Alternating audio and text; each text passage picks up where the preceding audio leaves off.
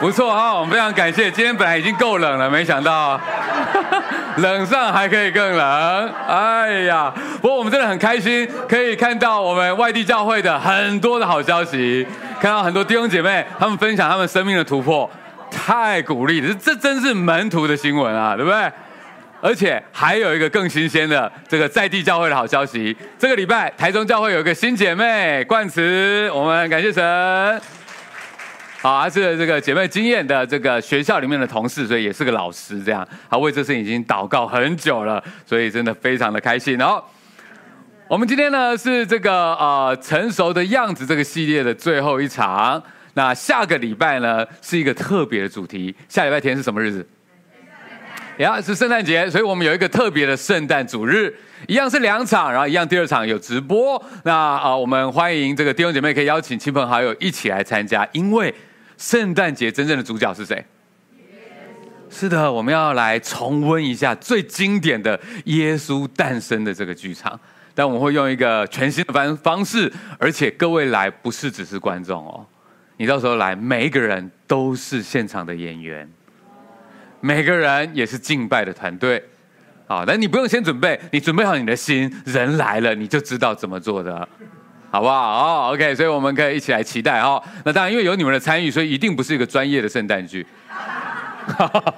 啊，没有没有，不是说你们的的意思了哈，就是大家放轻松就好了，好不好？好，OK。那呃，今天呢，我们要来讲我们这个系列啊的最后一次了。好，我们讲了这个基督徒的信仰成熟，重点呢不是你受洗多久了，也不是你能够在教会里面做到多少的事情。而是因为你自己的生命跟神的关系越来越亲近，所以自然就会展现出来像耶稣的那些品质哦。那就是啊，圣经所说的这个圣灵的果子，在加拉太书，大家现在应该很熟了吧？最后一次了，我们应该可以吧？啊，试试看，试试看。好，来，请圣灵所结的果子，就是仁爱、喜乐、和平、忍耐。恩慈、良善、信实、温柔、节制啊啊！感谢神，感谢神啊！可能非常好，非常好哦。我们今天呢要来讲这一系列的最后一个啊，就是节制。到底圣经上所说的这个节制是什么？不是什么？为什么它值得我们去羡慕和追求呢？它又跟耶稣有什么关系？好，今天大家来的时候应该有感觉到楼下很热闹，对不对？整个福音中心的这个下方号的这个啊马路，整个就是台北马拉松今年的赛道，哇！去年是在旁边的转角哈就转弯了，今年直接从下面跑过去，所以临场感特别的强啊！很多人都在旁边欢呼加油哦！跑马拉松应该是一个非常需要节制操练的一件事情吧？所以我今天也想一想，就觉得说，哎。我们既然要讲节制这个主题，为什么我们不是叫大家都下去报名要跑这样就好了？应该很有体会嘛，对不对？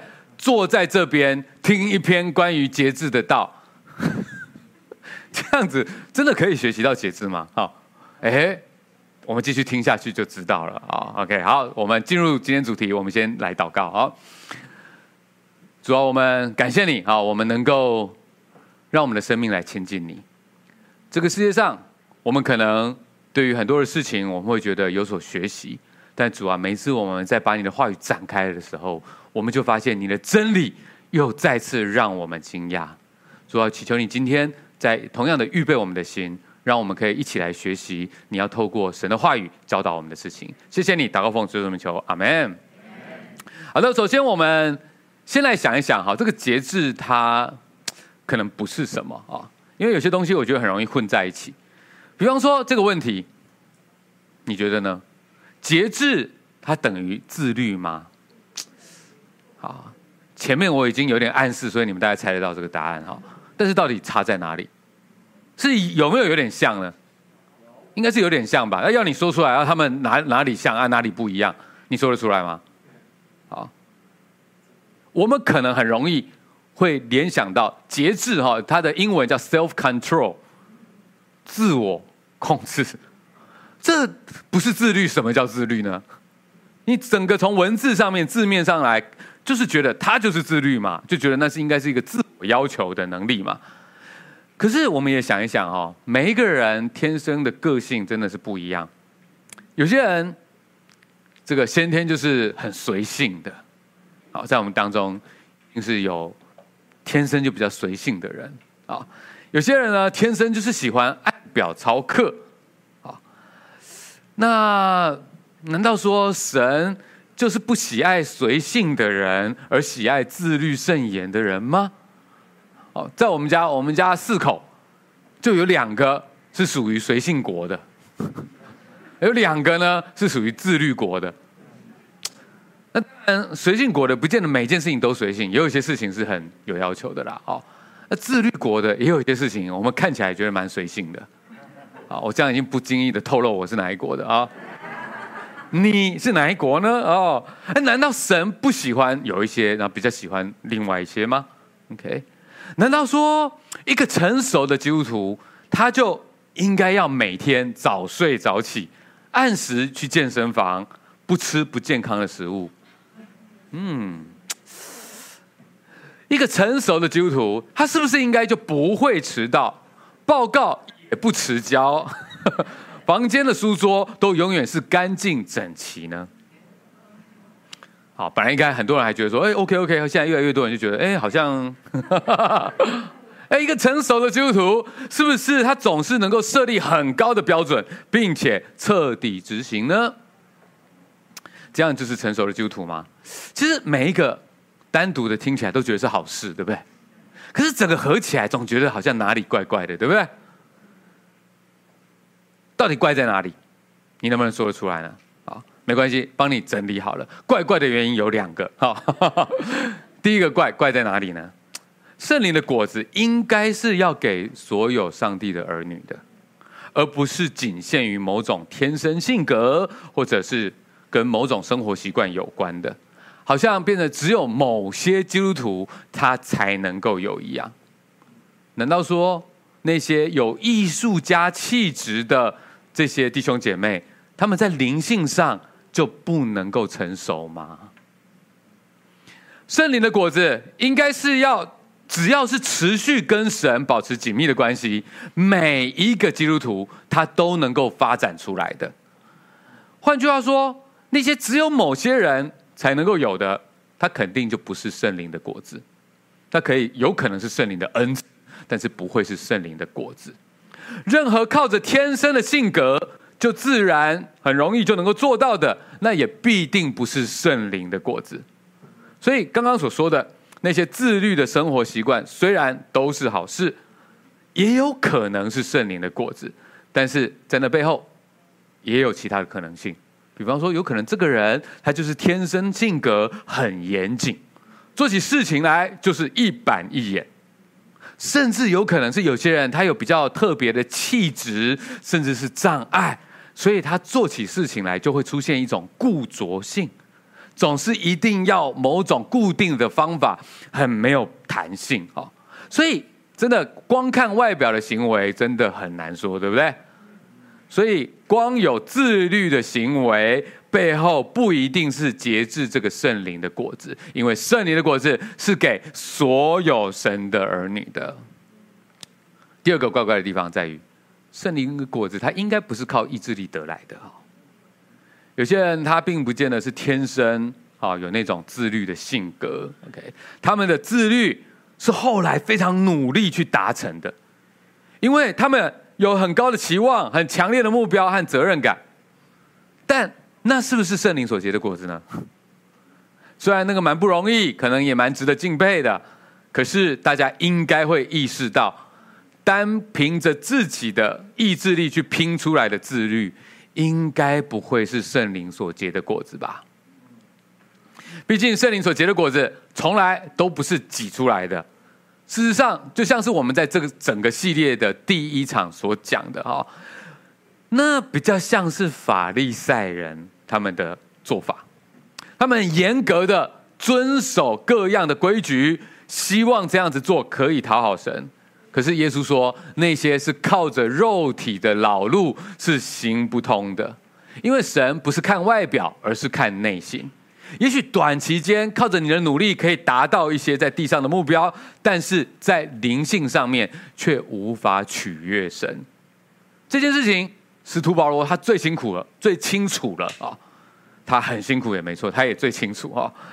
他曾经说他自己呢，过去是一个按着我们教中最严谨的教门做的法利赛人。好，在使徒行传第二十六章，他是这样说自己的。他说他的过去，如果要说法利赛人，他是法利赛人中的法利赛啊。要讲对自己道德的要求，对生活规矩的认真努力，他肯定算是台大的博士后了。已经到了一个哦境界了，OK。可是最后他却发现，在哥罗西书他说，这些规条使人徒有智慧之名，用私意崇拜，自表谦卑，苦待其身，其实在克制肉体的情欲上是毫无功效。他说这么拼，这么努力，这么辛苦，哎，结果不好啦。这就是他所说的。所以圣灵的果子这件事情。它不是那种在地上我们靠着意志力去努力做到达成一些目标的事情呢。我们知道圣灵这个这个啊节制这个圣灵果子，它应该没有办法跟生活上面的自律简单的画上等号。他们之间的关系，我们可以从这两段经文看得很清楚。啊，不如我们一起来念一下，就是经文的内容。这样好，请。操练身体益处还少，唯独敬虔，凡事都有益处，因有今生和来生的应许。岂不知在场上赛跑的都跑，但得奖赏的只有一人。你们也当这样跑，好叫你们得着奖赏。凡教力争胜的，诸事都有节制，他们不过是要得能坏的冠冕。我们却是要得不能坏的冠冕。我们看到呢，圣经它其实不否认节制跟我们在生活上面是息息相关的，他也很认同节制对于很多在地上的目标是好的，是有帮助的。但是圣经好像更强调其他的部分，它更强调节制对于你的灵性生活的意义。所以，如果只是用生活上面的自律习惯来看这个圣灵的果子，那就太狭隘了，完全忽略了节制它所必须要有的属灵动力和属灵意义。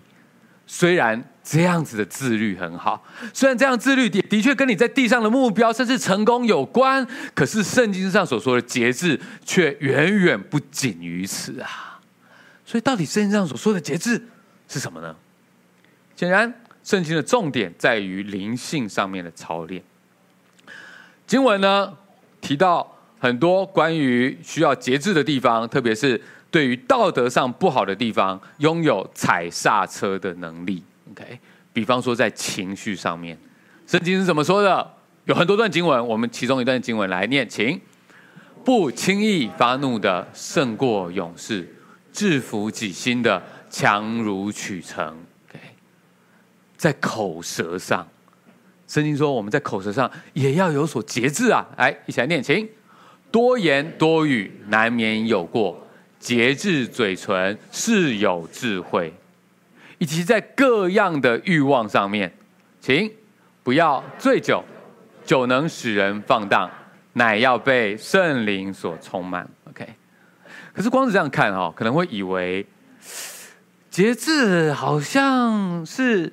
一连串的应该要怎么样，然后不应该怎么样的道德劝说，啊，所以我觉得光是看这几个片段，可能不太足够，啊，要正确理解加拉太书所说的这个圣灵果子，我们还是要回到一开始的那一段经文，写圣灵果子的这个加拉太书第五章，从他的上下文来思考，到底他当初是怎么样提到圣灵果子的。好，所以我们再回到加拉太书第五章啊，特别是那个啊，圣灵果子是二十二节、二十三节嘛。那我们来看一下前面，我们截取了当中关键的几段经文，我们来念这几段。来，请，基督释放了我们，叫我们得以自由，所以要站立得稳，不要被奴仆的恶挟制。你们这要靠律法称义的，是与基督隔绝，从恩典中坠落了。我们靠着圣灵，凭着信心，等候所盼望的意。原来在基督耶稣里，受割礼不受割礼，全无功效，唯独使人生发仁爱的信心才有功效。来，继续下去。我说，你们当顺着圣灵而行，就不放纵肉体的情欲了，因为情欲和圣灵相争。圣灵和情欲相争，这两个是彼此相敌，使你们不能做所愿意做的。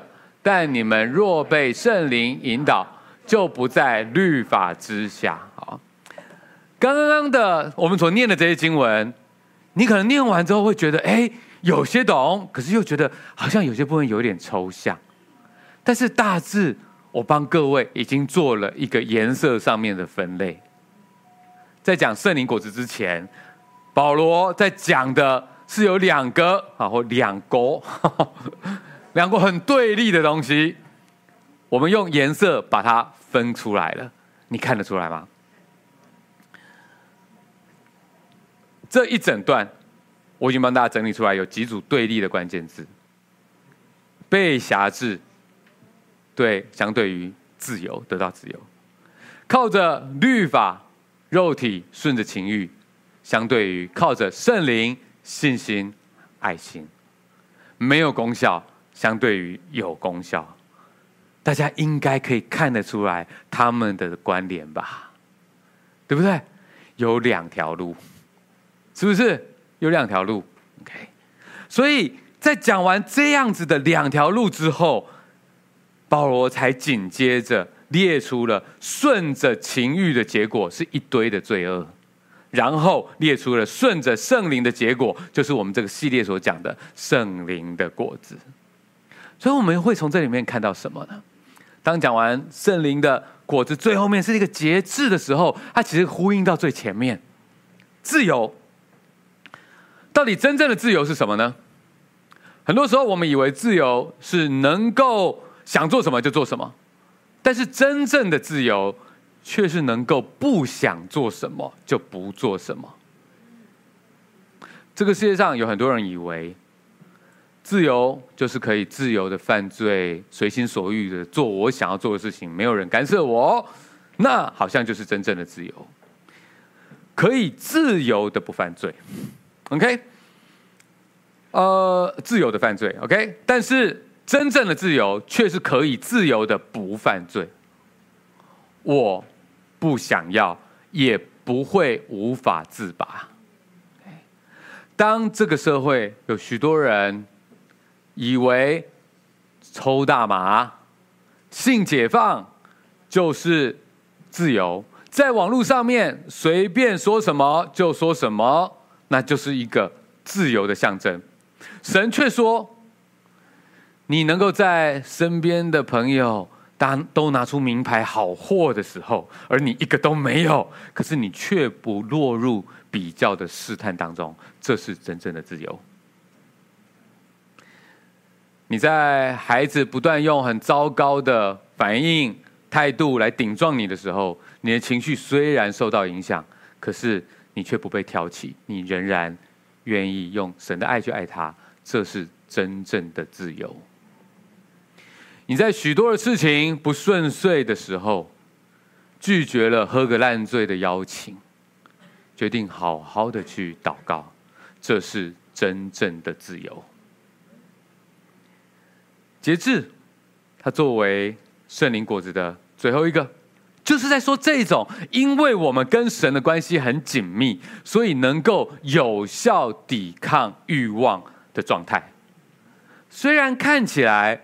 节制跟自由好像是天与地那样的对立，可是其实，在神的眼中却正好相反。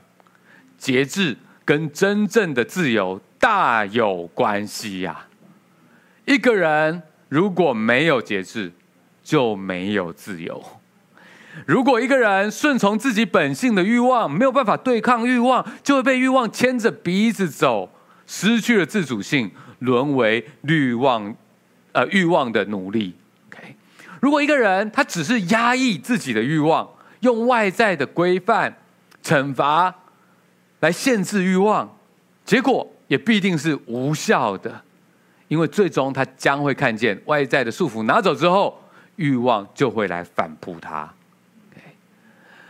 没有了内在的改变，最终的结局都是一样的。没有节制就没有自由，这一点我们应该都能够明白。可是，在这里。刚刚我们所看的经文里面，还有一个非常值得思考的问题，那就是到底是先有节制才有自由，还是先有自由才有节制呢？在刚刚这段经文里面，他告诉我们的是什么呢？先有节制才有自由，这个我们都能够理解，对不对？但是仔细看一看，加拉太书这一章，它的逻辑。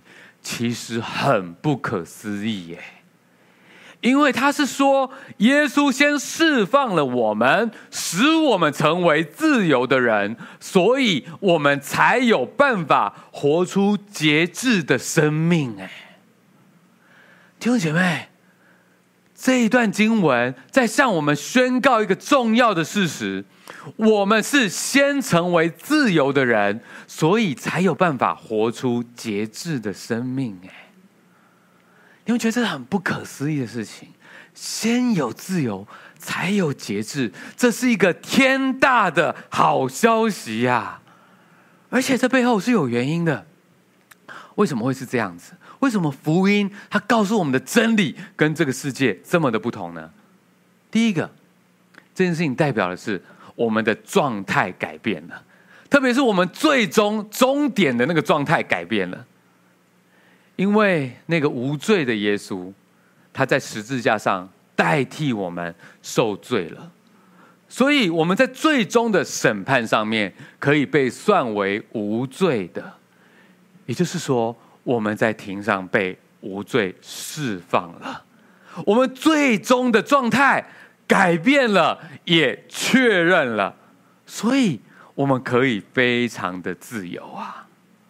我们的节制不再是那种戒慎恐惧、随时怕再犯犯错、再被定罪、紧张兮兮的状态，而是有信心的，因为我们知道最终的结果是什么了。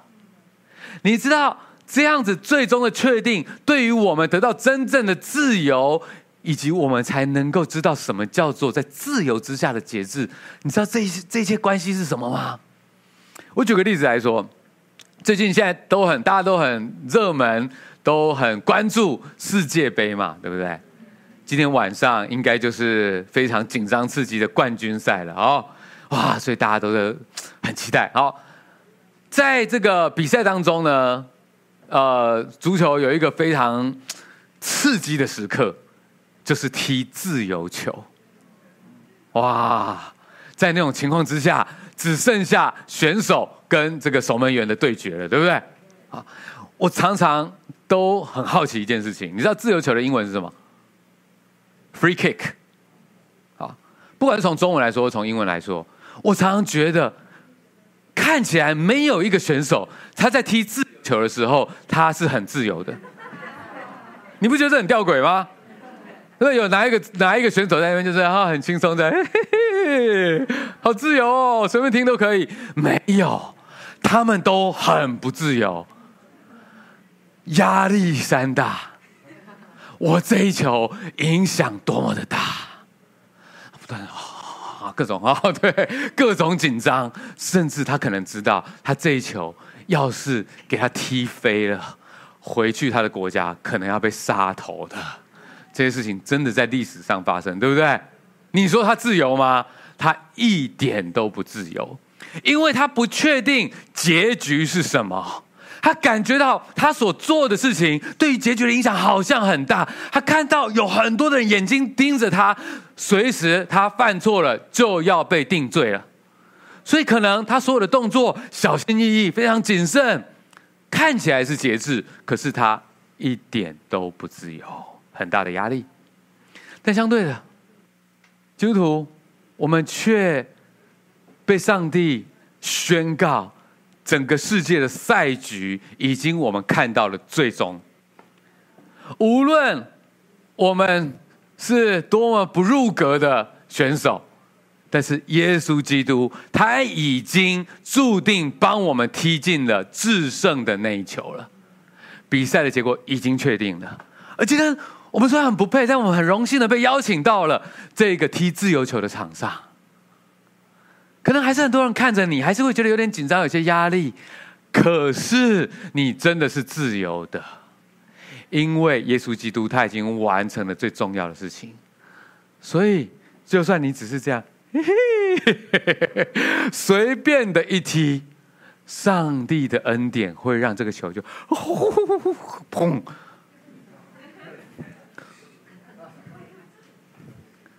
搞定。这是一个很奇妙的事情。对基督徒来说，最终的状态改变，所以我们真的体会到那自由。而我们在这之下，当然说，呃，有可能这样乱踢啊，这样在这还有什么节制可言呢？不会的，不会的。正因为上帝我为我们做了这一切，他不是改变了我们的状态，他还改变了我们的认同。所以我们在场上的时候，我们的态度不会是随便的。我们在神面前已经算为是无罪的，被宣告为自由的了，不再是罪的奴仆，而是神的儿女了。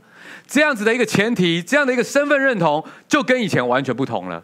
以前是跟罪一国的，现在是跟神一国的了。以前想到那些需要节制的事情，就觉得自己好糟糕，觉得又要被定罪。但是现在，在那些事情上面，我们想到的是：我是谁？我是神的儿女，我还需要那些东西来满足我吗？你的认同会影响你的喜爱，你的喜爱也会体现你心中真正的认同。当我开始这个重新再进到户外，喜欢露营的东西的时候，我不知道为什么我买的衣服都变成这个军绿色，哦，跟这个卡其色。你的认同会影响你喜爱的东西。我不知道为什么，当我去到国外的时候，然后在捷运上面，在地铁上面，我坐着坐着就很喜欢让位，因为我觉得台湾人。我们都很喜爱在捷运上面让位的，那是一种很奇妙的身份认同。我做这件事情不是有人压着我，不是因为我不做就会被处罚，而是因为我觉得在这个身份的认同里面，有一些事情它应该要长这个样子。所以有一些我不喜欢的样子，我就越来就越不愿意去做。你有没有发现，在足球场上，啊，有某个国家的人？他们总是自动自发的会去捡垃圾，在比赛结束之后，为什么？有人规定他们要这么做吗？他们垃圾可以变黄金吗？没有，对不对？你看到日本人对他们来说，这是他们的身份认同。我捡垃圾，我骄傲，是吧？你会发现这是很奇妙的事情，不再是因为你不这么做会被处罚、会被定罪，而是你的身份认同改变了之后，我喜爱什么，我不喜爱什么，它也跟着改变了。我们知道我们是上帝这一国的了，我们知道我们是得胜的那一方，我们是上帝的儿女，我们是最终最终的得胜军。我们在场上，我们也不想随便。虽然我们知道最终的结果，可是我们会好好踢我们的这场球。所以我们的节制，它已经背后是完全不一样的动机了。你有没有发现？所以我们会更深的发现，这个改变牵扯到最深一层的，就是动力改变了。我们不再是为了害怕，我们是为着爱，一个让我们满足的爱。我们心中的榜样是那个爱我们的主。事实上，最终的节制、最完整的节制，就是在他里面我们看见的主他自己，他为了爱而限制了他许多的能力。在这件事情上面，我们参与也体验过了。我们的主，他是放弃了自己的自由，不断限制自己的能力，好让我们可以得到自由。耶稣，他这个万王之王、全能的神，他却限制了他的能力，来到这个世界上面，从一个牙牙学语、脆弱的婴孩来开始。他是不是限制了他的能力呢？当他在旷野里面进食祷告，面对撒旦的诱惑，要他变出食物来的时候，他却不这么做。他限制自己的能力，不行使神迹。门徒们曾经建议耶稣从天降下火来烧毁不悔不悔改的城市，但耶稣他却限制了自己审判的权利。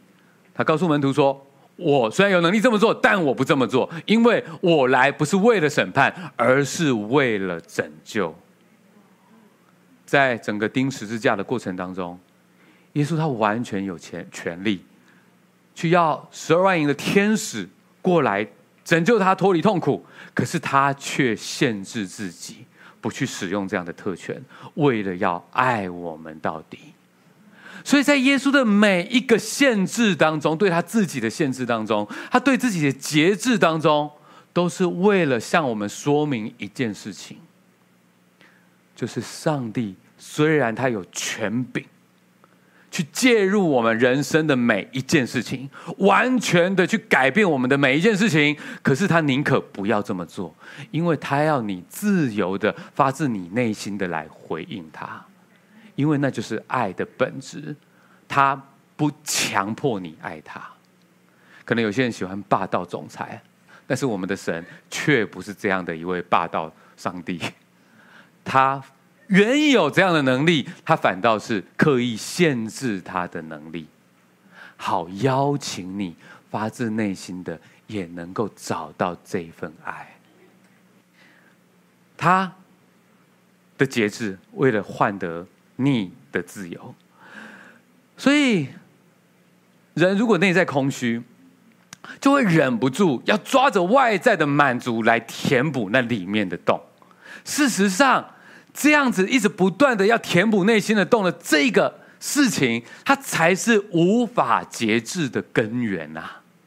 你一直在那边说，你为什么没有办法养成这个习惯呢？你设个闹钟啊，你去做这个事情，用各种的工具来使得你可以变得更加的纪律，没有用。